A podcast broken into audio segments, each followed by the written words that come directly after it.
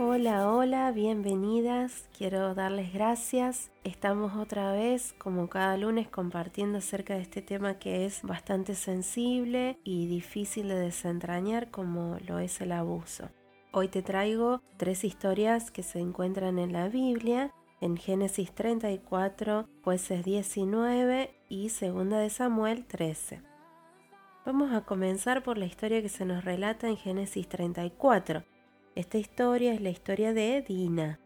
Dina es la única mujer hija de Jacob. Jacob, para aquellos que no lo conocen, es el hijo de Isaac y a su vez Isaac es el hijo de la promesa de Abraham, a través de los cuales Dios va a crear la nación de Israel, un pueblo apartado para sí mismo. La palabra nos relata que una tarde Dina fue a visitar a unas jóvenes que vivían cerca de la región donde ellos estaban y que el príncipe de ese lugar, llamado Siquem, la vio, la tomó a la fuerza y la deshonró. Sin embargo, a pesar de esto, la historia nos relata que Siquem aparentemente eh, enamorado de Dina, posteriormente pide la mano de ella en matrimonio a Jacob. Cuando Jacob se entera de que Siquem había deshonrado a su hija, no decide no hablar y decide esperar a que sus hijos regresen para contarles lo sucedido. Cuando su padre les cuenta, los hermanos de Dina quedan horrorizados y llenos de furia al enterarse de la vileza del acto escandaloso que Siquem había cometido en contra de su hermana. Es así como comienzan a tramar una venganza, una venganza dirigida por Simeón y Leví, los hermanos de Dina, por parte de su mamá y su papá. Estos comienzan por medio de mentiras, de engaños, terminan asesinando y robando a todos los hombres del lugar al que Dina había ido, incluyendo matando al propio Siquem y a su padre. El resto de los hermanos lo que hace es saquear el lugar y toman cautivas a las mujeres y a los niños llevándose todo, por lo cual Jacob al final del relato se dice que les reprocha el haberlo arruinado y sus hermanos justifican lo cometido en base a la deshonra que le habían realizado a su hermana Dina. La siguiente historia la encontramos en Jueces 19. El libro de Jueces es un libro que no es para nada fácil de leer, ya que allí encontramos diferentes fracasos, perversiones, encontramos matanzas, una rebeldía abierta y una inmoralidad personal del pueblo de Dios enorme. La historia nos relata el viaje de un levita junto con su concubina que volvían de regreso hacia las regiones montañosas de Efraín junto con un siervo tras haber recuperado a su concubina que se había ido del hogar y este, bueno, volvió a la casa familiar a buscarla y a pedirle que regrese con él. En el viaje de regreso, que duraba muchos días, estos pasan por la ciudad de Gibeá esta ciudad pertenecía a la tribu de Benjamín, pero se nos dice en el relato que nadie los invita a pasar la noche a su casa, es decir, que ellos estaban un poco a la buena de, de Dios en medio de la plaza del lugar. Entonces se les acerca un anciano que regresaba después del trabajo y que también era de la zona montañosa de Efraín como levita. Este los ve sentados en la plaza y les pregunta acerca de dónde vienen y hacia dónde van. Entonces el levita le cuenta acerca de la travesía que habían pasado a través del viaje y que regresaban al lugar. Este hombre los invita a hospedarse en la casa y les dice que no se les ocurriera pasar la noche en la plaza, conociendo cómo era el ambiente turbulento de eh, ese lugar perteneciente a la tribu de Benjamín. Durante la noche, mientras ya habían comido, bebido y pasado la noche, se comienzan a reunir diferentes alborotadores de la ciudad alrededor del hogar comienzan a exigirle que saque al hombre, al levita, que se hospedaba allí, para poder tener relaciones con él. Imagínense la, inmoralidad que había en ese momento. Sin embargo, este hombre le dice que no hicieran esto tan perverso y les ofrece llevarse a su hija, que en ese momento era virgen, y a su concubina, la concubina del levita. Es así como los alborotadores de la ciudad continuaron exigiendo y el levita decide tomar a su concubina y empujarla por la puerta. Es así como los hombres de la tribu de Benjamín abusaron de esta mujer toda la noche hasta la mañana. La mujer, con sus últimos suspiros, con sus últimas fuerzas, regresa a la casa donde estaba hospedado su esposo y se desploma en la puerta de la casa. Después de haber pasado toda la noche con un buen descanso, el levita abre la puerta y le dice a su esposa, levántate, vamos. Pero no recibe respuesta de ella, nos dice el versículo 28.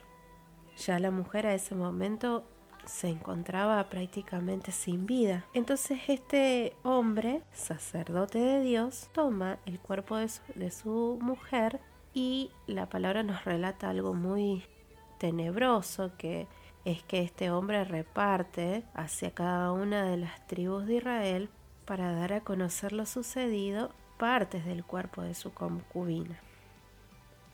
Y el relato termina en jueces 19 diciendo, en todo este tiempo, desde que Israel salió de Egipto, nunca se había cometido un crimen tan horrible. Pensémoslo bien. ¿Qué vamos a hacer? ¿Quién lo denunciará? Los siguientes capítulos de jueces 20 y 21 encontramos una guerra civil entre las tribus de Israel, ya que los benjamitas se niegan a entregar a los criminales del hecho. Y la tercera historia que quiero relatarte es la historia que se encuentra en 2 de Samuel 13. Allí se nos cuenta la historia de Tamar, Absalón y Abnón.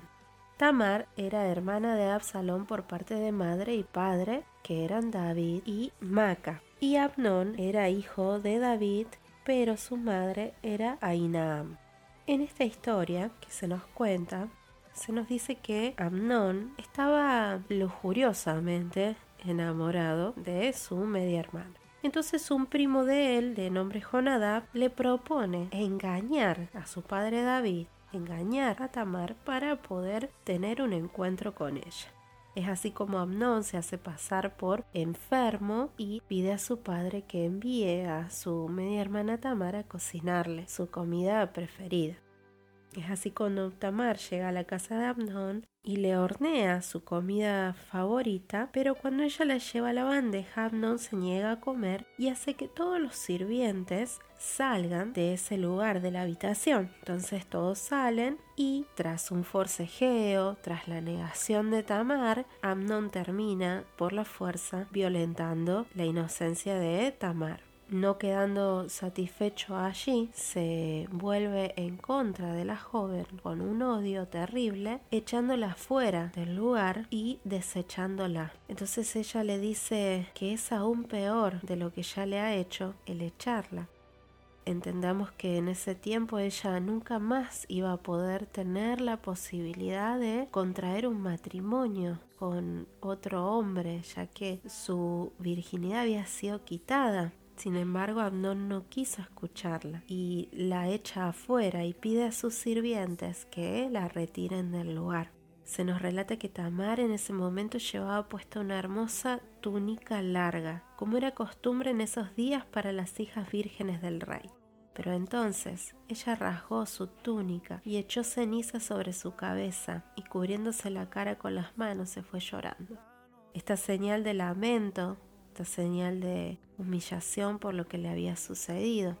Entonces se encuentra con su hermano Absalón y este le pregunta si era verdad que Abnón había estado con ella. Y en una especie de falso consuelo le dice, quédate callada por ahora, ya que él es tu hermano. No te angusties por esto. Así pues Tamar vivió como una mujer desconsolada en la casa de su hermano Absalón. Cuando el rey David se enteró de lo que había sucedido, se enojó mucho. Absalón nunca habló de esto con Abnón, sin embargo lo odió profundamente por lo que le había hecho a su hermano. En la versión griega también se incluye que David no castigó a su hijo Abnón porque lo amaba por ser su hijo mayor. Quiero invitarte a que reflexionemos en estas tres historias, que pensemos cómo podemos identificarnos con estas historias que están en la palabra de Dios y que claramente, como la palabra misma lo dice, se han dejado para nosotros para tenerlas como ejemplo. Hay tres cosas que podemos aprender de estas historias.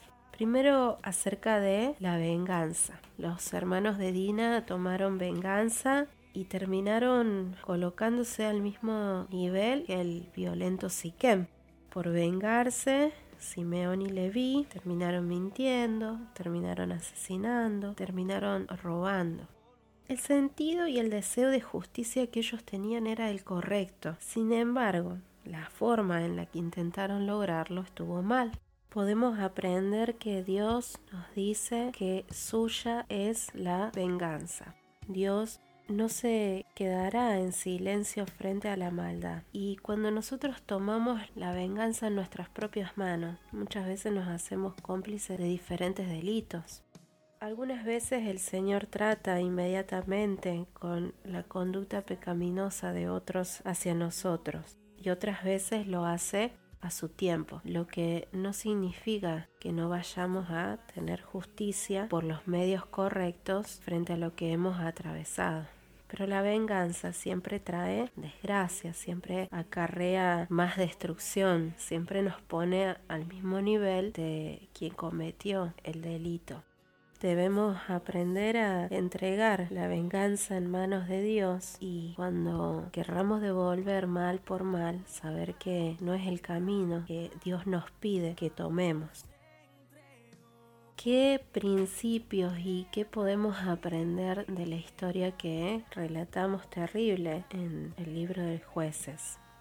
En este libro y en esta historia particular se nos muestra cómo el liderazgo de los hombres dentro del pueblo de Israel, especialmente del sacerdote, era un liderazgo egoísta que pretendía protegerse a sí mismo cuando tanto el levita como el siervo, como el hombre que los hospedó deberían haber protegido a las mujeres en ese lugar. Nos encontramos frente a una debilidad y una cobardía inconcebible otro de los principios que aprendemos luego de leer esta historia en jueces 19 es que muchas veces el mandamiento de hombres como por ejemplo el código de hospitalidad que se utilizaba y que era muy importante para el pueblo de Israel, se transformó en una especie de fanatismo porque los hombres desobedecieron la ley de Dios y permitieron el abuso y el asesinato deliberados.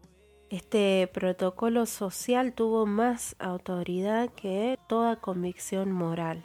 Se nos enseña a través de este pasaje de jueces 19 que Resultaba irónico que el mismo hombre que alertó a todo el pueblo de Israel acerca del asesinato de su concubina era tan responsable y culpable de su muerte como los hombres que realmente la habían matado. Otra de las cosas que podemos aprender y que la palabra nos dice que se acarreó una guerra civil entre las tribus de Israel, ya que los benjamitas no quisieron entregar a los autores de, este, de esta aberración y nos dice la palabra al final del libro de jueces que en esos días Israel no tenía rey, cada uno hacía lo que le parecía correcto según su propio criterio. Es decir que ellos actuaban en base a sus opiniones de lo que era bueno y de lo que era malo. Nuestro mundo hoy en día es muy similar. Los benjamitas también, existe un comentario bíblico que nos habla de que quizás eran demasiado orgullosos para admitir que algunos de su pueblo habían caído tan bajo, entonces no quisieron escuchar al resto de Israel y no quisieron ni siquiera escuchar a Dios. Su conciencia estaba tan cauterizada, tan enfriada,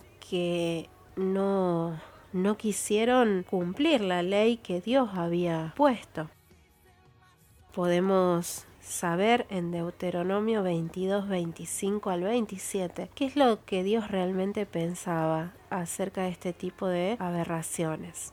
En este pasaje de Deuteronomio 22, 25 al 27 se abordan los actos sexuales que no eran consensuales. Y el corazón de Dios es un corazón que muestra una real preocupación por el bienestar de la mujer que atraviesa una violación. En este pasaje se nos dice que el autor es condenado a una muerte por lapidación y en el texto es muy interesante que se subraya que la mujer es inocente de cualquier tipo de delito y que no debe sufrir ningún daño. Dios defiende la inocencia de la mujer y asegura su protección y asegura también su reputación. La protege tanto del asalto como de la vergüenza y equipara este tipo de, de actos a un homicidio.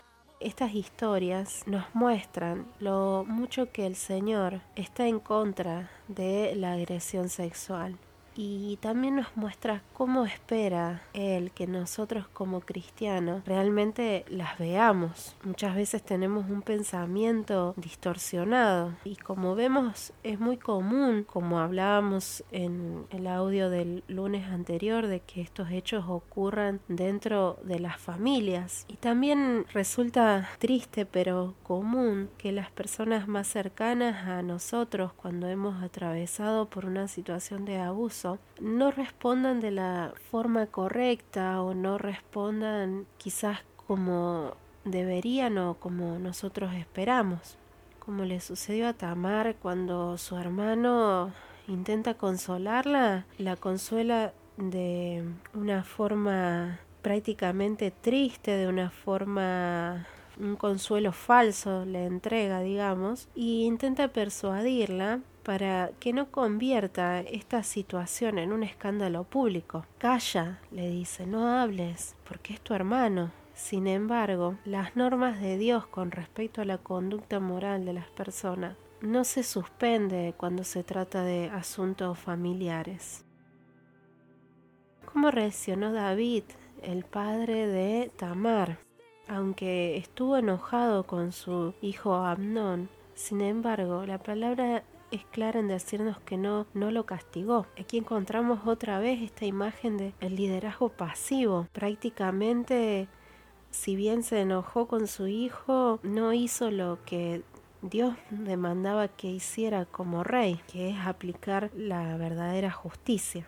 Hay algo muy interesante que aprendemos de estas tres porciones bíblicas que nos hablan mucho acerca del silencio el silencio impuesto a las víctimas de, abuso, ya sea a Tamar, de Dina tampoco no se sabe más nada acerca de ella, de Tamar sabemos que queda desconsolada en casa de su hermano. Y el silencio muchas veces puede significar indecisión, silencio muchas veces significa confusión, miedo, abstención de hablar. Es como una imposición que viene junto con el abuso. El silencio en el hebreo utilizado como hijit puede expresar el silencio con el que se pretende guardar un secreto, el ocultamiento. En una de las historias que acabamos de ver, jueces 19-28, encontramos la palabra ein o ne, que significa no responder. Este tipo de silencio designa la ausencia de signos vitales. Está utilizado como una metáfora de la destrucción que acarrea el abuso en la vida de una persona. Incluso en la antigüedad a las víctimas se les decía que mantuvieran el abuso en secreto. Sin embargo, las escrituras no ignoran la agresión sexual. Dios tampoco la ignora y no es minimizada por la palabra. La Biblia no nos llama a callar, sino a proclamar la verdad del Evangelio. La respuesta de Dios al mal y a la violencia vienen por medio de la redención, de la renovación y de la recreación. Es muy interesante cómo lo explica Isaías 59. Y a esto quiero que veamos cómo las cosas se silenciaban o incluso en la actualidad se silencian y las víctimas son obligadas a callar por temor a perder a sus familiares que no, no creen en la situación, por temor al que dirán, por temor a perder la buena reputación. Sin embargo, Dios en Isaías 59 nos dice, nuestros tribunales se oponen a los justos y no se encuentra justicia por ninguna parte. La verdad tropieza por las calles y la honradez ha sido declarada ilegal. Sí, la verdad ha desaparecido y se ataca a todo el que abandona la maldad. El Señor miró y le desagradó descubrir que no había justicia. Estaba asombrado al ver que nadie intervenía para ayudar a los oprimidos. Así que se interpuso él mismo para salvarlos con su brazo fuerte, sostenido por su propia justicia.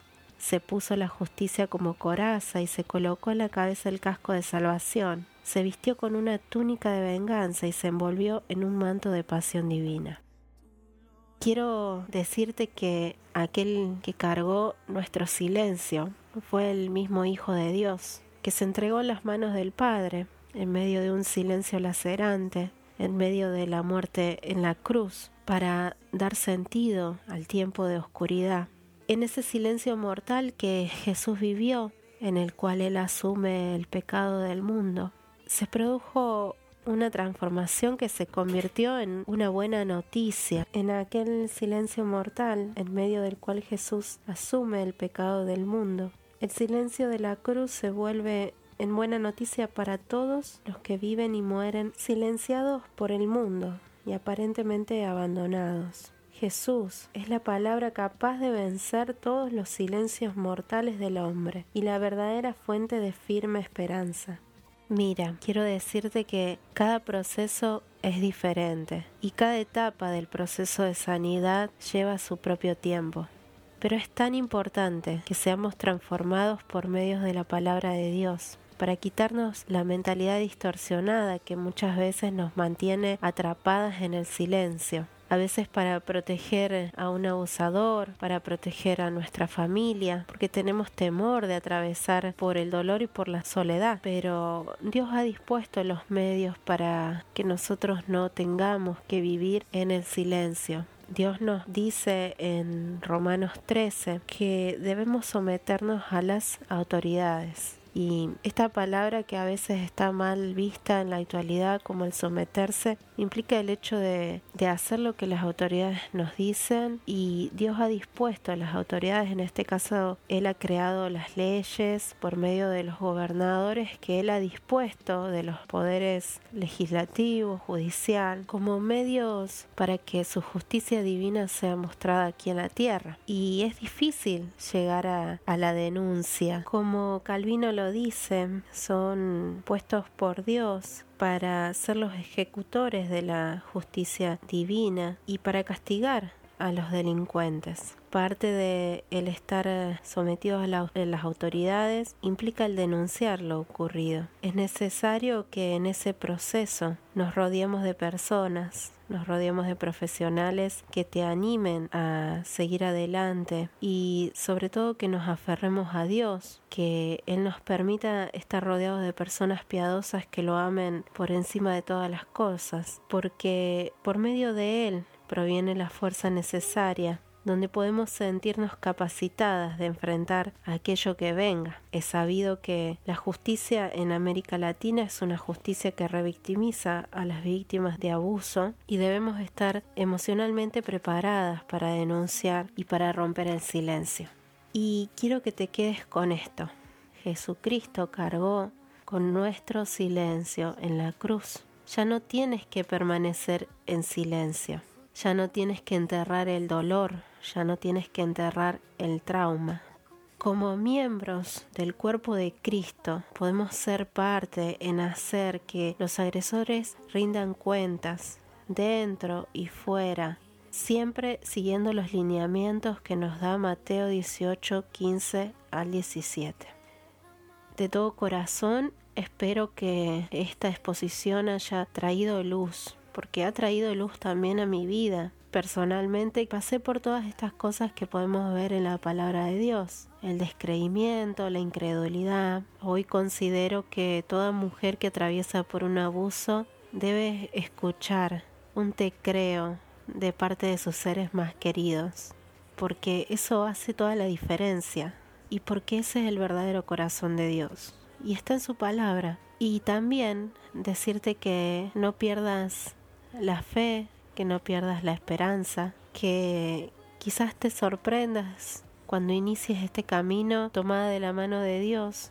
Él va a ir acomodando cada pieza de tu vida en el lugar correcto y en el tiempo correcto. Si has sufrido alguna injusticia, si has pasado por esta situación, lo único que puedo decirte es que primero corras a Cristo. Corre a Cristo porque Cristo salva, porque Cristo restaura. Y a partir de allí, todas las piezas de este gran rompecabezas de confusión en nuestra vida se van acomodando. Te pido que compartamos una pequeña oración juntas. Padre amado, gracias. Gracias por tu palabra, gracias por tu verdad, que viene a traer luz, Señor, a nuestros pensamientos, que viene a acomodar nuestras formas de pensar.